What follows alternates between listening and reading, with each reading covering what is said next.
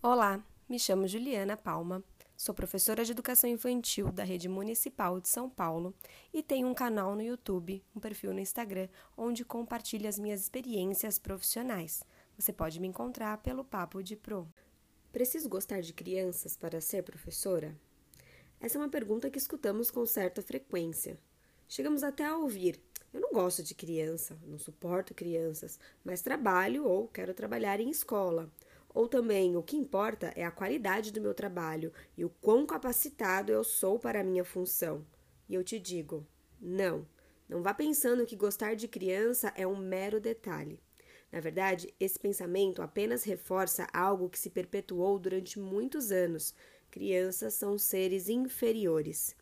Infelizmente, a nossa tradição e o nosso contexto histórico nos conta que as crianças ou eram enxergadas enquanto tábulas rasas, ou seja, seres vazios, prontos a serem preenchidos de algo que a sociedade acreditava ser necessário, ou então eram adultos em miniatura, prontos para o trabalho a fim de que pudessem contribuir para uma sociedade capitalista. Espantem-se ou não, a criança só passou a ser vista enquanto sujeito pleno de direitos e deveres há muito pouco tempo atrás.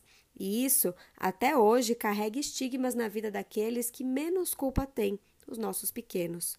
Por isso, dizer ou pensar tal coisa reforça o que você acredita sobre infância. Já está mais do que na hora de nos darmos conta de que as crianças são seres inteiros e completos, que são capazes de nos ensinar diariamente o que a faculdade não ensina. A infância é a fase da vida onde todo o desenvolvimento dos aspectos emocionais acontece, e muitas coisas só serão percebidas na fase adulta.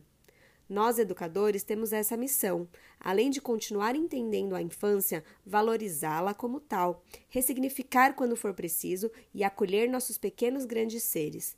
Gostar de criança revela muito da nossa intencionalidade educadora, o que é fundamental para a nossa prática. Por isso, não me venham com eu não gosto de criança.